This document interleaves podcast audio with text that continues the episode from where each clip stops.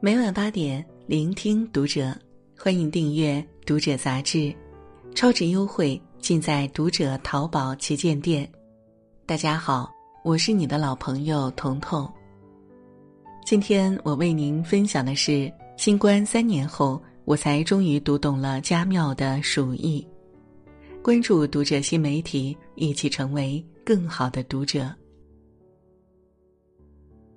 最近，新一轮疫情又快速席卷了全国各地，上海感染者累计超二十万例，广东、广西、四川等各地省份的感染者也持续上升，一个个触目惊心的数字，一轮轮循环反复的核酸检测，已经让人疲惫又麻木。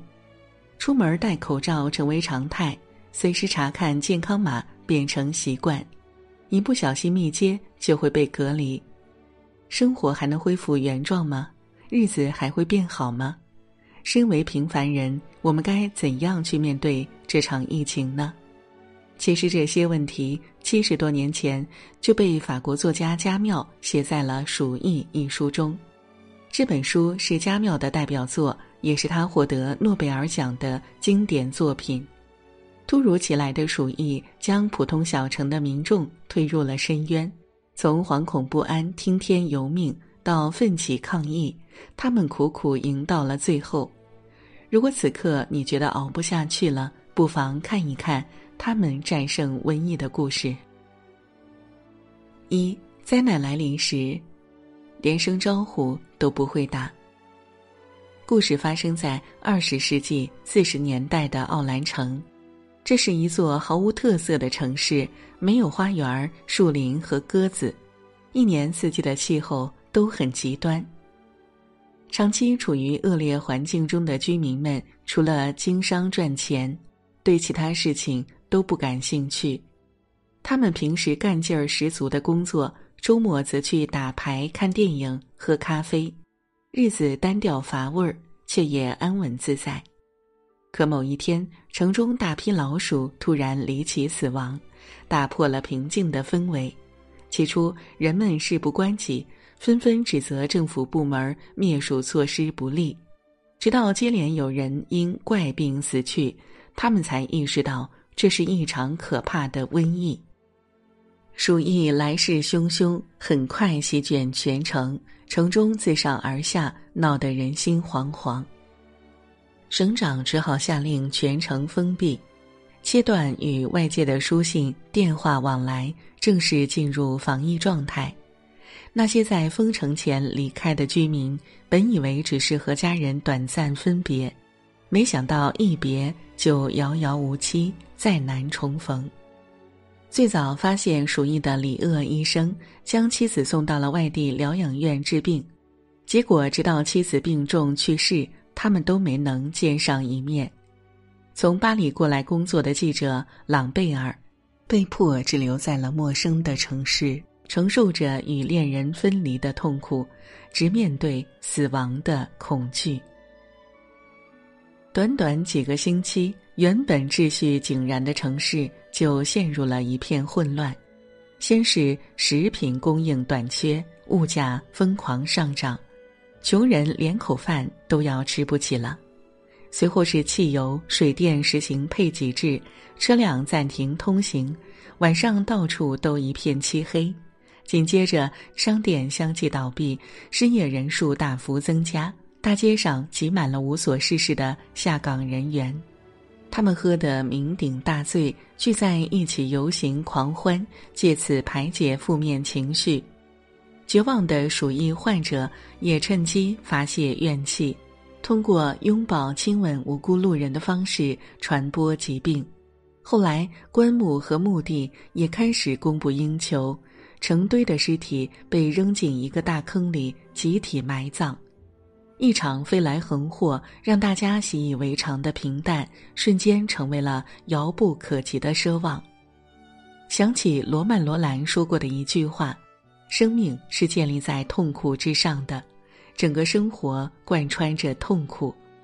生活如海，起落无常，每个人都在潮起潮落之间不断经历着失去，遭遇出乎意料的社会变故，个人在其中可以说毫无办法，只有恐慌不安。但这绝不是一个人躺平的理由。放弃跟命运对抗，向苦难投降，只会遭受现实更加无情的碾压。我们作为社会的一份子，在自己的角色中，尽力与疫情周旋，与所有人形成权力，才有可能驱散世界的黑暗。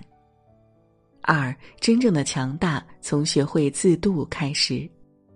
疫情爆发初期，由于政府管控不力。奥兰城一度陷入瘫痪，城中居民要么悲观绝望、浑浑噩噩的混日子，要么及时行乐、不加节制的纵欲。只有一心救死扶伤的医生李鄂和视保护弱者为己任的社会活动家塔鲁，没有沉溺在消极情绪中。他们明白，结束这场灾难的唯一方法就是拼尽全力与鼠疫搏斗。他们带头组织起志愿卫生防疫队，有条不紊地安排城中患病人员的隔离和治疗。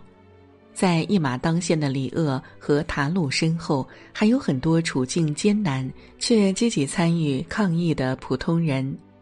市政府职员格朗本就职位低微，收入低廉，人到中年还被妻子抛弃，靠出版小说的愿望支撑着他孤苦无依的生活。疫情的到来更是让他的经济状况雪上加霜，连衣食住行都成了难题。但他毫不犹豫地加入了防疫队，每天下班后就跑到医院帮忙，任劳任怨地协助专职人员工作。比起本地居民格朗，外来记者朗贝尔的境况更加糟糕。一是他的生命随时都有可能被剥夺。再也见不到家乡的亲友和恋人，二是他在奥兰城举目无亲，心中的苦恼和愁闷都无处宣泄。最初，他迫切的想要出城找政府理论，让医生开健康证明，甚至花钱找人疏通关系。可他看到志愿者们为防疫奋不顾身的样子后，内心深受触动，决定留在城中帮忙。他完善了检疫隔离的措施，不辞劳苦的去现场指导工作，大大减轻了防疫压力。闲暇之余，他们也没有为身体的疲惫而抱怨，没有因精神的压力而泄气。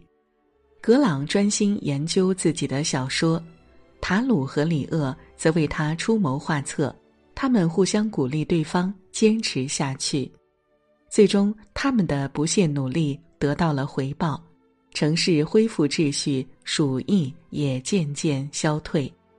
有句话说：“当苦难战胜你时，它就成了你的屈辱；可当你战胜苦难时，它就成了你的财富。”接踵而至的搓磨会摧毁跪地求饶的弱者，也能锻造无所畏惧的强者。三，熬不住的时候，再多熬一下就好了。谁也说不清楚奥兰城中的鼠疫究竟是怎么结束的。这场疫情的消散，像它来临的时候一样难以捉摸。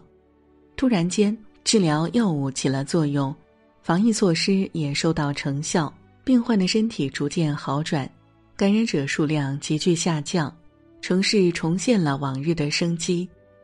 那些严加防控、咬牙死撑的居民，竟不知不觉的就熬过了这场浩劫。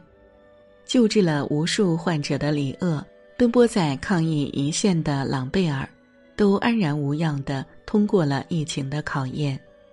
只是他们的同伴格朗和塔鲁却不幸染上了鼠疫。年过半百、身体孱弱的格朗，以为自己命不久矣。灰心丧气地烧掉了视如珍宝的小说手稿，但经过彻夜的挣扎后，求生意志还是在他的头脑中占据了上风。他抱着一丝希望，积极配合医生治疗，最后竟奇迹般的恢复了健康。相比之下，塔鲁就没有这么好运了。在鼠疫被击退的最后关头，他感染了变异的病毒，所有治疗方案。都不见效果，然而，哪怕被高烧烧到嘴唇发白、意识恍惚，塔鲁也拼尽全力与病魔缠斗。虽然他没能打赢生死之战，但他不放弃希望的勇敢，为他人付出的无私，都被身边的朋友铭记于心。塔鲁的死似乎也在发出一种警告：鼠疫永远不会消失，我们永远活在鼠疫的威胁之下。就像家庙在书中所说：“鼠疫就是生活。”是啊。起伏无常的生活，随时都有可能降下灾祸，给普通人造成致命一击。然而，结实的树木往往是在逆风中生长而成的，美好的人生也都是从苦难中锤炼出来的。哪怕暂时承受着生活的不便，背负着经济的压力，也不必惊慌，不要放弃。跑赢人生马拉松的秘诀，就是熬不下去的时候，再坚持多熬一会儿。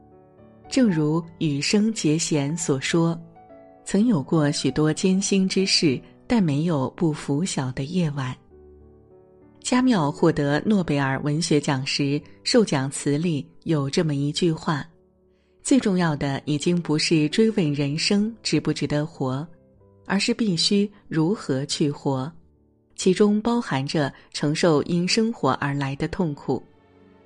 命运从不公平，总是轻易就能剥夺幸福，肆意播撒苦难；但命运也很公平，苦尽自会甘来，绝处终将逢生。我们现在所处的时代，也充斥着种种艰辛，承载着重重焦虑，长期隔离在家。生活节奏完全被打乱，工资微薄，却不敢轻易辞职跳槽，生意难以为继，不得不关店改行，另寻出路。许多人被周遭的负能量压垮，陷入无穷无尽的抱怨与悲观。作家契诃夫说：“困难和折磨对于人来说，是一把打向坯料的锤。”打掉的应是脆弱的铁屑，断成的将是锋利的钢。生活总是伴随着苦难，但荒漠中开出的花往往最鲜艳。人生总是伴随着伤痛，但结成伤疤的地方才会最坚硬。请把眼前的苦难和委屈一一咽下，熬过这些难熬的夜晚。老天自会还你一场春暖花开。点个再看，与朋友们共勉。今天的文章就和大家分享到这儿了。如果您喜欢今天的内容，请点亮再看，并来评论区与我们留言互动。祝您晚安，每天有个好心情。